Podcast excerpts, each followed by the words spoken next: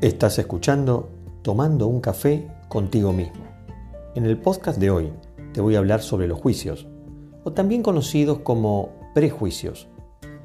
Y está bueno entender que nuestra mente todo el tiempo está haciendo este tipo de acciones y de qué forma nos puede cerrar posibilidades en el día a día. Quien afirma es siempre un observador y lo hace desde su propio conjunto de reglas, aprendizajes, educación, religión, etc. ¿Cuál es el significado de esto? Que siempre que observemos y relatemos lo que estamos observando, va a ir tamizado por un conjunto de aprendizaje que uno tiene a lo largo de todos los años vividos. Por eso es importante entender que en realidad somos observadores de las situaciones que suceden fuera de nosotros y que en realidad no estamos haciendo una descripción pura del hecho que sucede. Siempre le vamos a poner ese tamiz con el cual medimos todo lo que vemos. La única descripción que hacemos es desde nuestro observador. Es decir, voy a narrar lo que estoy viendo pero tamizado por mi conjunto de creencias y aprendizajes y no estoy en realidad describiendo los hechos. El juicio, entonces, es la descripción del observador que habla y no la descripción del mundo. Por ejemplo, si una amiga me cuenta, no sabes mi jefe González, el nuevo, es un idiota y un soberbio. ¿Ese jefe es así realmente? O lo que escucho de mi amiga es su juicio y su interpretación de quién es su nuevo jefe. Ahora, ¿qué sucede si compro esa historia que me están contando? Cuando yo conozca a González, ¿cómo lo voy a mirar? ¿Desde qué lugar me voy a relacionar con él o con qué prejuicio lo abordo? Vamos a poner otro ejemplo. Si tu jefe te dice, quiero que me entregues este informe excelente para mañana, eso ¿Es una afirmación? No. Excelente es un juicio que parte de los preconceptos de tu jefe y su excelente no está medido con la misma vara que tu excelente. Seguramente cuando entregues el trabajo, tu jefe te diga, pero esto me trajiste o esto no es lo que esperaba. Esto sucede porque acordaron el trabajo en base a juicios y no a una descripción detallada de qué necesita y qué es lo que no quiere recibir. Ahora, ¿cómo me hago cargo de mis juicios?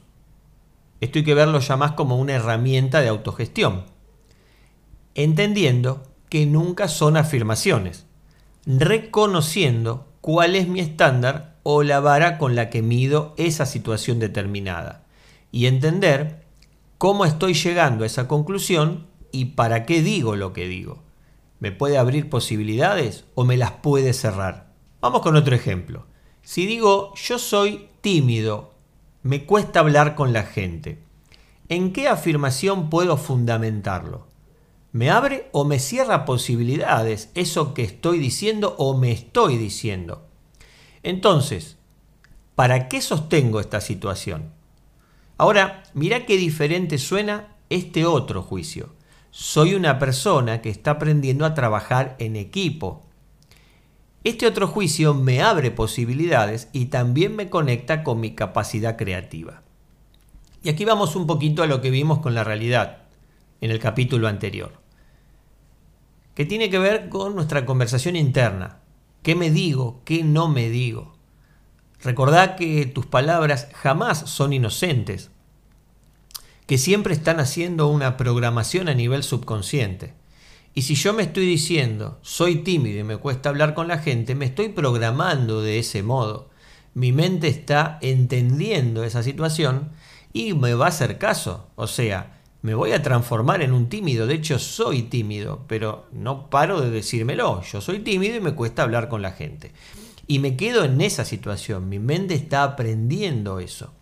Por eso mucho cuidado con la conversación interna y qué me digo o qué no me digo. Fíjense, y repito, que tiene otra connotación totalmente distinta decir soy una persona que está aprendiendo a trabajar en equipo. Abro posibilidades de acción, de aprendizaje y no me programo con eso de soy tímido. Por eso siempre tengan en cuenta el poder de nuestras palabras y de nuestras conversaciones. Cuidado con los juicios que hacemos de los demás y que nos cierran posibilidades. Y para cambiar un juicio que cierra posibilidades, lo haces con otro juicio distinto. Y comenzás a darle autoridad la misma que le estuviste dando al viejo juicio. ¿Qué significa esto? Muchas veces nos cerramos caminos, nos cerramos puertas, evitamos tratar con determinadas personas que quizás podríamos encontrar un buen amigo o una persona que nos dé oportunidades nuevas. ¿Qué sucede? Tenemos juicios negativos de esas personas, ya sea porque en algún momento lo hemos formado por nosotros mismos, o porque como en el ejemplo que pusimos antes, alguien me dijo, esa persona no es buena, o esa persona tal o cual cosa, y yo compré esa historia. Esos juicios, si en realidad son negativos de terceras personas, nos cierran posibilidades.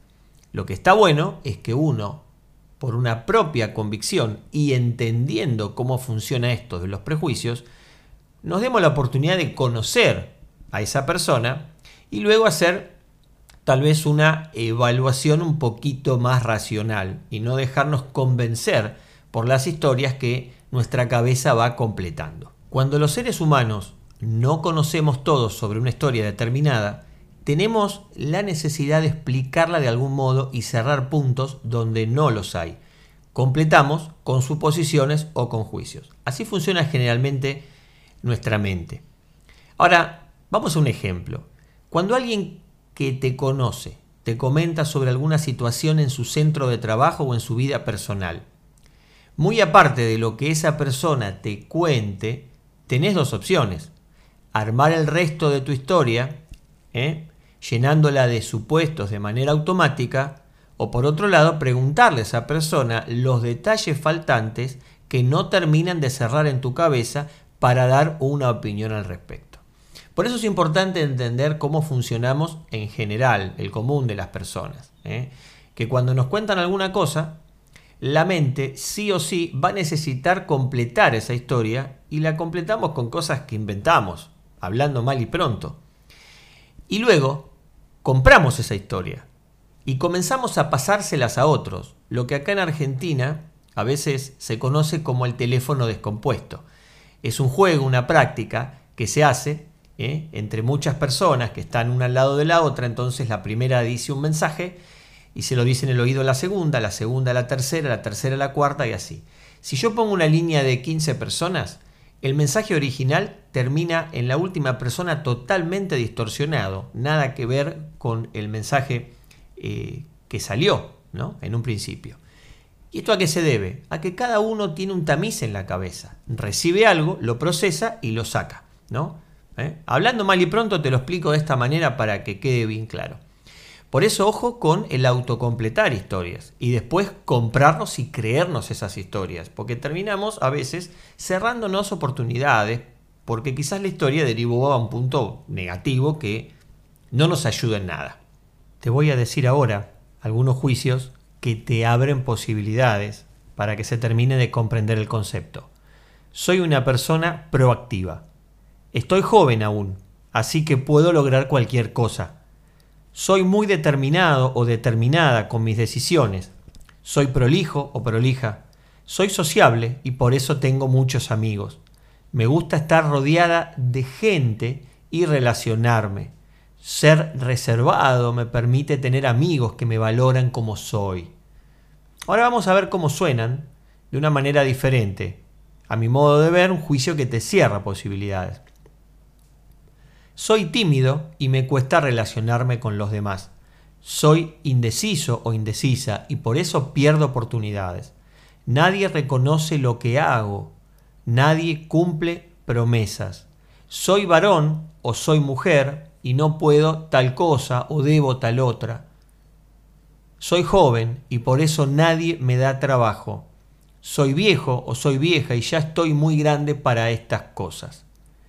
Si analizas, cada uno, te invito a que vuelvas a escucharlos, te vas a dar cuenta que a veces, equivocándonos en la forma de hablar, prácticamente nos estamos perjudicando a nosotros mismos. Porque te repito, no me canso de decirlo, el lenguaje no es inocente y nos termina haciendo una programación que luego se va a transformar en la conducta nuestra del día a día. Tomando un café contigo mismo. Un podcast de Pepe Lousao. Entre el coaching ontológico y las neurociencias.